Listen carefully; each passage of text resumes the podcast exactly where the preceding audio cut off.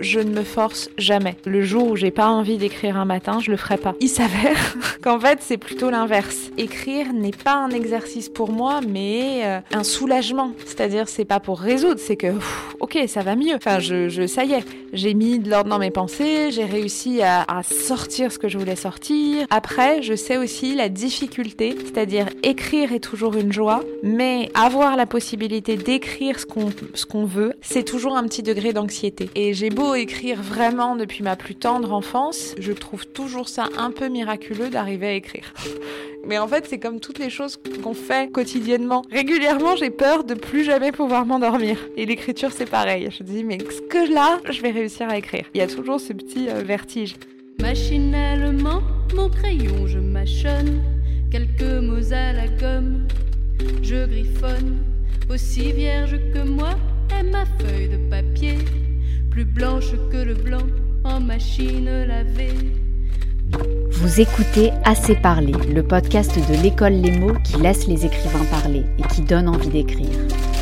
Les mots, c'est une école d'écriture qui a été fondée en 2017 par Élise Nebout et Alexandre Lacroix sur une idée simple mais innovante, écrire s'apprend. Des écrivains majeurs de la scène littéraire actuelle y accompagnent tous ceux qui veulent un cadre pour travailler leurs plumes et aboutir leurs manuscrits. Aujourd'hui, je rencontre Marie Robert qui, après plusieurs essais philosophiques, quand tu ne sais plus quoi faire, il reste la philo, Descartes pour les jours de doute, a publié tout récemment son premier roman, Le voyage de Pénélope, une odyssée de la pensée chez Flammarion. Enseignante de lettres et de philosophie, cofondatrice de deux écoles Montessori, Marie Robert est surtout connue et traduite dans le monde entier pour avoir non pas dépoussiéré, mais entièrement relooké la philosophie, à travers ses livres bien sûr, mais aussi une page Instagram et un podcast sous le titre exaltant Philosophie is sexy. Tout est dit. Son rôle sur Terre, c'est de transmettre sa passion et l'immense sourire contagieux que lui inspirent les philosophes. Elle est une sorte d'égérie des jeunes de la philosophie 2.0. À ce titre, elle est sollicitée sans arrêt par ses lecteurs et lectrices sur tout un tas de sujets. L'éducation, la famille, la transmission, la vie, la mort, l'existence sur Terre, avant, pendant et après. Ici et maintenant, à l'école Les mots, je suis venue l'interroger sur l'écriture et je ne suis pas peu fière d'affirmer que c'est un sujet sur lequel elle n'a encore jamais été interrogée. Alors c'est très juste, j'ai peut-être une grille d'explication. C'est qu'en fait je crois qu'on associe effectivement euh, la philo à l'analyse, mais en fait on parle peu du style des philosophes. On réserve la, la forme et la pratique littéraire plus souvent justement à un monde de la littérature et pas du tout à la philosophie. Alors que pour ma part, la manière de penser est non seulement aussi en mots et, et aussi à l'écrit, mais surtout euh, moi la littérature m'a fait beaucoup philosopher. Donc euh, pour moi la frontière est très peu hermétique. La question que je me pose en rencontrant Marie Robert, c'est de savoir comment une telle joie de vivre peut émaner de chacun de ses textes alors qu'elle trempe sa plume chaque jour dans les profondeurs souvent amères de la pensée philosophique.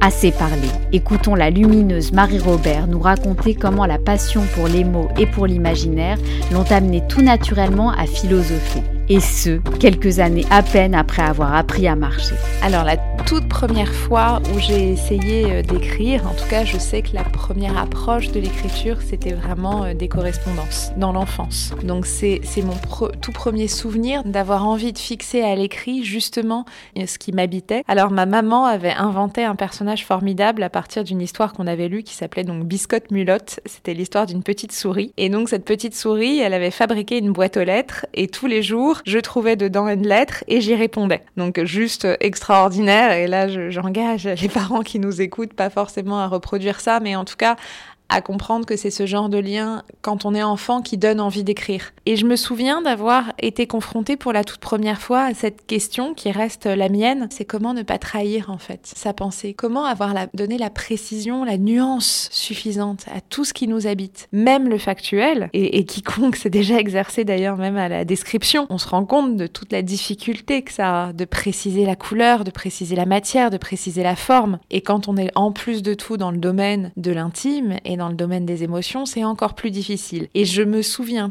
parfaitement de m'être dit oh, mais mais comment faire? Il faut il faut encore plus de mots que ceux que j'ai, que ceux dont je dispose. Vous aviez quel âge? Je devais avoir 6 euh, ans, donc vraiment les tout débuts quoi. Qu'est-ce que vous cherchiez à dire? Je cherchais à, euh, je demandais donc à ce personnage imaginaire qui est donc une petite souris, je lui demandais beaucoup euh, comment j'allais faire en sorte de me remettre de mon chagrin si un jour ma maman mourait. Bon, ce qui reste, voilà, une question quotidienne. Euh, donc je, je, sais, au fond, c'était déjà une approche philosophique, le sens de l'existence, pourquoi on est là, est-ce qu'on va mourir tout de suite, est-ce que, enfin, c'est pour ça que je dis les enfants de 6 ans sont souvent des êtres très métaphysiques parce que c'est souvent l'âge où on s'ouvre au monde avec toute la curiosité que ça suppose et tout le vertige que ça suppose aussi. Alors c'est pas d'ailleurs la seule perspective d'écriture, hein, mais l'écriture c'est aussi ça en fait. C'est poser des questions qu'on ne peut pas poser dans un autre espace. C'est-à-dire où poser cette question, l'ultime question de la perte, qui euh, pour moi est une question de vie, la perte, la mémoire, enfin très présent chez moi, où la poser, si ce n'est dans l'écriture? Ce désir d'éveiller dès l'enfance l'esprit philosophique par l'écriture, Marie-Robert l'a mise en œuvre concrètement dans les écoles Montessori qu'elle a fondées. Il s'agit d'écoles basées sur une pédagogie alternative qui encourage la liberté et l'autonomie des enfants. En fait, c'est même, euh, alors en créant des écoles, effectivement, on, s'est reposé sur la pédagogie Montessori, qui est un socle extrêmement solide. Maria Montessori, en fait, a créé sa méthode en 1906 d'une manière assez rigoureuse et assez scientifique. Mais en fait, moi, il y a une dimension justement qui me manquait, à laquelle Maria Montessori avait peu fait référence, c'est justement l'écriture et la philo. Et c'est pour ça qu'au moment où on a créé euh, des écoles avec euh, mon mari, c'était une chose qui était indispensable pour moi, d'ajouter à cette pédagogie des espaces non seulement de créativité, mais aussi des espaces d'ateliers de réflexion et au-delà de la réflexion, des ateliers d'écriture. Parce que je voulais vraiment les deux, c'est-à-dire d'abord l'oralité, mais aussi, une fois qu'on a écouté, explorer ensemble, mettre à l'écrit. Est-ce parce que Marie-Robert passe ses journées avec des enfants que les premiers âges de la vie sont devenus pour elle une telle source d'inspiration? Dans tout ce qu'elle écrit, l'enfance revient non pas comme un lieu idéal mais comme le moment crucial où l'on apprend à perdre et à s'émerveiller, à s'attacher et à se libérer. C'est sans doute un des espaces de réflexion que je préfère. Un espace, c'est vrai, réjouissant, mais aussi la genèse peut-être de tout. Euh, alors déjà chronologiquement, parce qu'évidemment l'enfance est la genèse, mais aussi parce que c'est là où les premières expériences, les premières questions, et c'est aussi un lieu d'angoisse. Ça contient déjà tout. Je me souviendrai euh, toute ma vie de mes premières lectures. Marie est amoureuse, d'ailleurs. En plus, euh, ça portait bien son nom. À l'école des loisirs, je me souviens d'avoir découvert en fait cette possibilité inouïe de d'explorer d'autres vies à travers les personnages. J'avais vraiment l'impression que lire allait me permettre en fait de, de non seulement d'apprendre, mais de d'agrandir tout le monde autour de moi, d'aller dans les univers. En fait, les personnages allaient dans les univers où j'irais pas, et je lis toujours de la même façon. Ce qui est perturbant dans une rupture, au-delà du déchirement qu'elle suppose, c'est qu'après elle, il faut tout réapprendre. Chaque couple crée un monde, élabore un langage et donne aux mots une connotation dont seuls les amoureux détiennent le secret. Tout d'un coup, une insignifiante brosse à dents devient l'objet d'un moment de complicité qui marquera à jamais toutes les autres brosses à dents. Le jour où l'on rompt, ces mêmes brosses à dents font figure d'épée qui transperce le cœur. Et c'est pareil pour tout le reste de l'existence. S'aimer consiste avant tout à inventer une langue, mais aussi à faire en sorte que les objets et les lieux soient perçus à travers quatre yeux, avec Victor, c'est comme ça que pendant 12 ans, nous avons révolutionné mille fois le dictionnaire et bousculé toutes les cartographies. Dès qu'on arrivait dans une nouvelle ville, on avait un rituel immuable. Au lieu de prendre un plan, on appliquait la même formule. En sortant de notre lieu d'habitation, on tournait deux fois à gauche, une fois à droite et de nouveau trois fois à gauche, juste pour voir où ça nous menait. Dans chaque endroit, le même cycle. Gauche, gauche, droite, gauche, gauche, gauche. C'est comme ça qu'on s'est retrouvés plusieurs fois sur un parking, devant un supermarché, au bord d'un lac ou sur des places inconnues des guides. Sensation grisante de laisser la magie décider de nos pas, mais surtout opportunité de montrer à tous les GPS que notre complicité était le plus solide des chemins. Cette fois, devant mon hôtel, Victor n'est pas là. Je ne sais pas comment faire. Le manque, c'est aussi quand tout devient balbutiement. Alors puisqu'il me faut tout reprendre à zéro, je choisis un nouveau code, un timide droite, gauche, droite, gauche, gauche, que j'arpente à la manière de Bambi, petite biche chancelante dans les avenues anonymes. Pendant l'adolescence, je me posais énormément, énormément de questions, mais sur tout un tas de sujets, hein, sur euh, la vérité, sur le désir, sur la liberté. Et quand je suis arrivée en classe de terminale, tout d'un coup, je me suis dit, non mais c'est incroyable Toutes les questions que je me pose répondent à une matière, à une discipline en fait. Tous mes carnets dans lesquels j'avais des questions, des paragraphes entiers de réflexion autour de la vie, la mort, euh, euh, l'amour, tout, tout d'un coup avait une possibilité. Et je sais que ça a été un vrai choc, puisque dès le 18 septembre, je pense, de mon année de terminale, j'ai décidé de faire des études de philo. Et là, votre pratique de l'écriture a-t-elle changé à ce moment-là? Oui, parce qu'elle est vraiment. Alors, elle sait, je dirais, elle... j'ai eu tout un passage où elle est devenue plus méthodique, justement, à travers notamment la dissertation. Dissertation qui est un exercice, la dissertation de philo, assez rigide et assez rébarbatif pour plein de gens, mais qui, moi, m'a passionné. Je faisais des dissertes de, de 20 pages. Donc là, vraiment, ça a été un moment très, très, très euh, porteur. Il s'agissait autour d'une question de déplier un raisonnement, d'aller complètement comme essorer ma pensée. Vous en parliez dans votre famille euh, de, toutes les questions que ça remuait Oui, j'ai la chance d'avoir des, parents et un grand frère qui a 11 ans de plus que moi. Donc j'ai eu toujours de très longues discussions en fait avec les gens qui m'entourent. Je sais qu'il y a des auteurs qui justement ont besoin d'isolement pour écrire. Moi, j'ai toujours eu besoin de, du de dialogue, de verbalisation, de, confrontation en fait pour penser euh, et pour ensuite mettre à l'écrit, pour infuser tout ça. Donc euh, effectivement, euh, je me souviens très bien que l'année terminale, je racontais les sujets à mes parents et à mon frère et, et qu'on échangeait nos différents points de vue, qu'on nuançait. Quelques années plus tard, Marie et son frère Guillaume développeront une relation très différente puisque Guillaume deviendra son éditeur. Elle nous racontera cela juste après. Mais pour l'instant, au beau milieu de ses études supérieures de philosophie, elle fait une découverte qui redéfinit entièrement son rapport à la pensée et à l'écriture. Cette découverte, c'est le croisement possible, bien qu'audacieux, entre philosophie et littérature. En fait, on est un peu submergé par l'histoire de la pensée. Et c'est très difficile, justement, de trouver sa place en étant dans autre chose que juste euh, une approche un peu scolaire. Et je sais que j'avais l'impression, j'utilisais souvent cette métaphore, que il y avait quelque chose dans la littérature qui était plus de l'ordre de la danse euh, moderne et en philosophie de la danse classique. Il fallait vraiment se plier à quelque chose d'extrêmement aride qui laisse peu de place à l'improvisation. Et je savais que je n'étais pas tout à fait, comment dire, du, pas tout à fait du sérail parce que j'avais d'autres envies. C'est-à-dire j'avais envie qu'on intègre à toute cette liste remarquable de philosophes, j'avais déjà envie qu'on intègre Tolstoï, j'avais envie qu'on intègre Annie j'avais envie qu'on intègre des auteurs en fait. Je comprenais pas pourquoi en fait la littérature devait être, et d'ailleurs ça a été mon sujet de maîtrise, euh, devait être du côté du non-sens et de l'imagination alors que pour moi, c'était vraiment, c'est un support de pensée à part entière. Mais je crois, en plus, j'en suis convaincue, hein, euh, on comprend le monde à travers des histoires. Euh, une histoire d'amour est avant tout une histoire. Un CV, c'est une manière de raconter une histoire, alors d'une manière rigide, mais c'est une manière de raconter une histoire. Euh, là, ce que nous sommes en train de faire, bah, on choisit un fil narratif on pourrait en choisir un autre. Le récit que nous venons de nous-mêmes est un récit. Donc pour moi, notre rapport au monde est un rapport au récit. Et donc euh, faire de la philosophie, ben, évidemment, quand je dis euh, Tolstoï, c'est parce que quand on lit finalement les œuvres de Tolstoï, mais on, met les personnages, explore des hypothèses philosophiques euh, sur l'amour, sur le désir, sur la liberté. Ils sont en train, en fait, c'est comme si chaque personnage incarnait une notion et, débattait avec d'autres notions. Les notions sont donc comme des personnages qui ont chacun leur personnalité, leurs contradictions. Marie-Robert serait un peu leur confidente.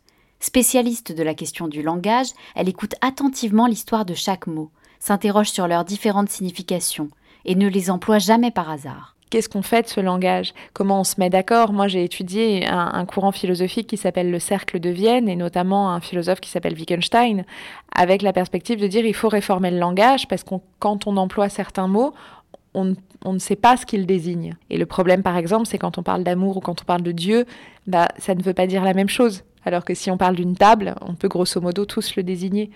Et, donc la question du langage est une question qui me passionne et encore aujourd'hui, euh, je suis extrêmement intéressée par l'étymologie, par les intraduisibles, tout le travail de Barbara Cassin autour de ce qui se traduit, ce qui se traduit pas. Enfin, les mots, tout est récit et les mots composent notre monde.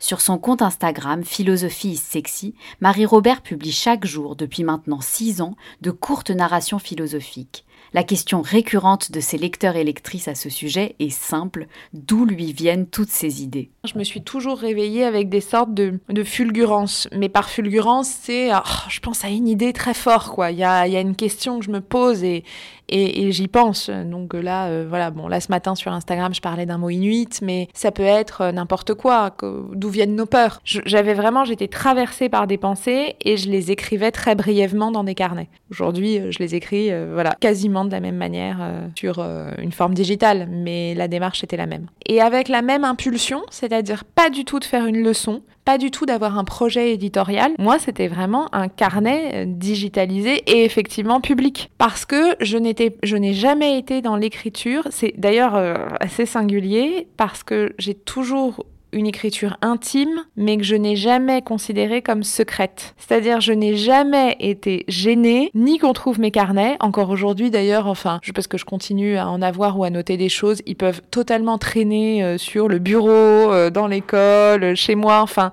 j'ai pas du tout la pratique du journal intime c'était pas ça. Pour moi, au contraire, il y avait quelque chose, je suis même contente, parce que je me dis, il y a quelque chose d'universel. Si seulement on veut bien discuter avec moi de cette question, ce serait encore plus sympa. Je le disais en introduction, Marie-Robert a une sorte de mission sur Terre qui est de transmettre le plaisir d'apprendre l'histoire de la philosophie d'une façon atypique, en mêlant la rigueur de la recherche universitaire et la légèreté du récit. Un sacré défi. J'ai énormément de respect euh, pour euh, les chercheurs, pour les universitaires. Je me, je me sens pas du tout, euh, comment dire, pas du tout en opposition. Euh, j'ai beaucoup d'amis qui font de la recherche, j'ai beaucoup d'amis à la fac. Moi, je sais que de toute façon, ma démarche était différente, mais depuis le départ, depuis mes années d'études. Et je le sais encore plus parce que à partir du moment où j'ai commencé à enseigner, d'abord à la fac, ensuite au lycée, dans le seul lycée Montessori de France, et ensuite en créant des écoles, que je savais avec lucidité que si on veut faire vivre la philo, il faut la décloisonner. Et, et en fait, cette démarche, elle est infiniment nécessaire, sinon la philo va s'éteindre. Parce qu'il faut quand même imaginer aujourd'hui, encore aujourd'hui, l'image de la philo, elle est rébarbative, elle est poussiéreuse, elle est élitiste, elle est très masculine, elle est très blanche, elle est très bourgeoise. La philo, c'est ça, et c'est pas faux. Quand on parle de femmes philosophes, on est content de citer Anna Arendt et Simone de Beauvoir. Et puis aujourd'hui, on cite un peu Cynthia Fleury. You, on, a l'impression d'être vraiment bon. Il y a, du chemin, il y a du travail à faire, et ce travail, moi, ma part de ma part de boulot, quoi, ma, ma démarche, c'était aussi de se dire, justement parce que je suis avec des enfants, comment faire en sorte de donner une continuité à ce savoir-là. Comment on va faire dans un monde si complexe où on a tant de sollicitations? Comment on va faire vivre tout ça? Donc c'est ça a été vraiment la démarche des deux premiers livres. Le troisième c'est très différent, mais les deux premiers livres c'était de dire ok, en fait les gars, je vous promets ça parle de nous. Et bien sûr qu'il a fallu trouver une forme pour convaincre que ça parlait de nous. Cette forme, qu'elle n'était pas la seule à chercher, Marie-Robert l'a trouvée un jour au rayon boîte à chaussures d'un magasin Ikea. Non mais alors là, je, vais vraiment... Enfin, alors tout ce que je vais dire est absolument véridique. En fait, ça s'est imposé à moi comme une évidence. La toute première pierre du premier livre qui donc s'appelle Kant, tu ne sais plus quoi faire, le premier chapitre, c'est Spinoza chez Ikea. Et il s'avère que quelqu'un m'avait abordé, un éditeur, après avoir lu des posts Instagram, et m'avait proposé de faire sans doute quelque chose autour de la pop philosophie. Bon, autant dire que la proposition était ultra floue, intéressante, mais ultra floue, et j'étais pas spécialement dans une envie d'être éditée, mais j'aime bien les exercices et j'aime bien les défis. Il s'avère qu'une semaine après cette histoire, je vais réellement chez Ikea, je, pour meubler une partie de casier à chaussons, pour être précise, et en fait, après-midi de l'enfer, de l'horreur, j'y passe 5 heures, c'est horrible, je retrouve rien. Et je me mets réellement à pleurer chez Ikea. Et c'est l'avantage d'être prof de philo, c'est que je pense à Spinoza. Dans la semaine qui suit, euh, je vais chez mon frère, dans sa maison de campagne, il est en train de faire une tarte aux courgettes. Et là, je lui dis, écoute, regarde, j'écris un truc. Voilà ce que c'est qu'une après-midi chez Ikea. Et voilà ensuite comment Spinoza m'avait permis en fait de considérer ce moment autrement et en fait d'accueillir mes émotions. Donc c'est sorti euh, d'un comme ça, et je me suis dit, et je, l'ai ensuite lu à mon frère qui avait terminé sa tarte, et je me suis dit, ah mais en fait, au fond, c'est ma manière de pratiquer la philo. Et si je fais un jour un livre, je veux le faire de cette façon-là, c'est-à-dire encore une fois, passer par le récit. Et en fait, j'envoie ce premier chapitre, Spinoza chez Ikea, avec, comment dire, pas, euh, j'avais pas l'impression d'avoir fait un truc exceptionnel, mais, mais j'étais plutôt, euh, j'étais dans une certaine, euh, un contentement. Je me suis dit, ah, c'est pas mal, j'ai envie de poursuivre cette aventure. Et pendant trois semaines, pas de réponse. Donc, un peu curieux, ni oui, ni non. Et puis, au bout de trois semaines, je reçois un message. Et ça, pour moi, c'est important de le raconter parce que je sais que beaucoup euh, de gens qui écrivent, c'est toujours un moment particulier. La personne me répond chouette projet, on s'en parle bientôt. Alors je tiens à dire que ceux qui nous écoutent que chouette projet est la pire expression du monde parce que ça veut tout dire et rien dire. Enfin, on s'en parle bientôt, donc tout était très flou. Il s'avère qu'effectivement mon frère est éditeur, mais bien entendu il ne voulait pas me publier et moi je voulais pas qu'il me publie non plus parce qu'on s'est dit bah il y aura toujours l'idée que euh, je suis ta sœur, euh, que c'est mon frère, euh, un problème de légitimité. Bon, mon frère me dit écoute c'est dommage par contre ce que je peux faire c'est te mettre en relation avec quelqu'un avec qui je travaille qui est un agent littéraire qui s'appelle Susanna Lee. J'envoie mon chapitre à Susanna qui me rappelle 24 heures après, je la connaissais pas hein, qui me rappelle 24 heures après qui me dit bah écoutez, on aime beaucoup, euh, on va travailler pendant six mois. Donc pendant six mois, on travaille à l'écriture, euh, à la perspective de faire des situations qui puissent aller euh, plus de gens possible. Donc euh, je bosse. Au bout de six mois, il s'agissait de présenter le manuscrit à une maison d'édition, quoi, au bout d'un moment. Et en fait, c'est à ce moment-là où on s'est dit, mais si on était complètement en dehors de nos liens familiaux, elle le présenterait à Guillaume Robert. Et en fait, ce serait trop bête. Autant il y a la question de la légitimité, autant il y a aussi la question de ne pas se priver, en fait, de celui qui sans doute serait le meilleur pour publier ce texte-là. Et donc, tout d'un coup, évidemment, bah, on est passé au-delà de ça, et puis aussi parce que le texte avait été travaillé, était déjà passé par une agence, etc. Donc, euh, j'avais suffisamment, en fait, prouvé euh, que c'était pas juste euh, je publie ma sœur. Et là, ça a été incroyable parce qu'en fait, on a toujours été très proches, mon frère et moi, mais on s'est inscrit dans une nouvelle relation qui est vraiment une relation. euh, mon, mon frère fait partie des éditeurs. euh, Enfin, bon, il y a plein de types. Il y a les éditeurs qui sont plutôt des écrivains et donc qui vont avoir un regard plus d'accompagnant, mais en écrivant eux-mêmes. Et il y a vraiment les éditeurs qui sont complètement accompagnateurs. Et mon frère, c'est ça. C'est un éditeur partenaire. Euh, pas du tout de frustration d'écriture.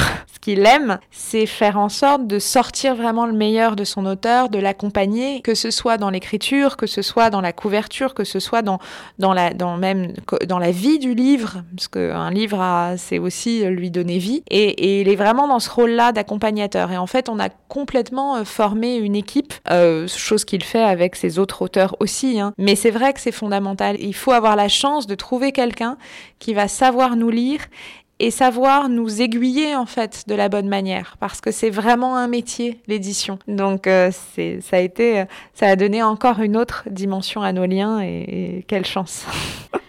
Vous avez des rituels en dehors de votre écriture sur Instagram tous les matins? Non j'ai pas de rituel. J'ai la chance de pouvoir écrire partout euh, d'être euh, une auteure très tout terrain donc j'ai pas de rituel. Après euh, si j'en ai un je sais pas si on peut appeler ça un rituel c'est que j'écris à haute voix.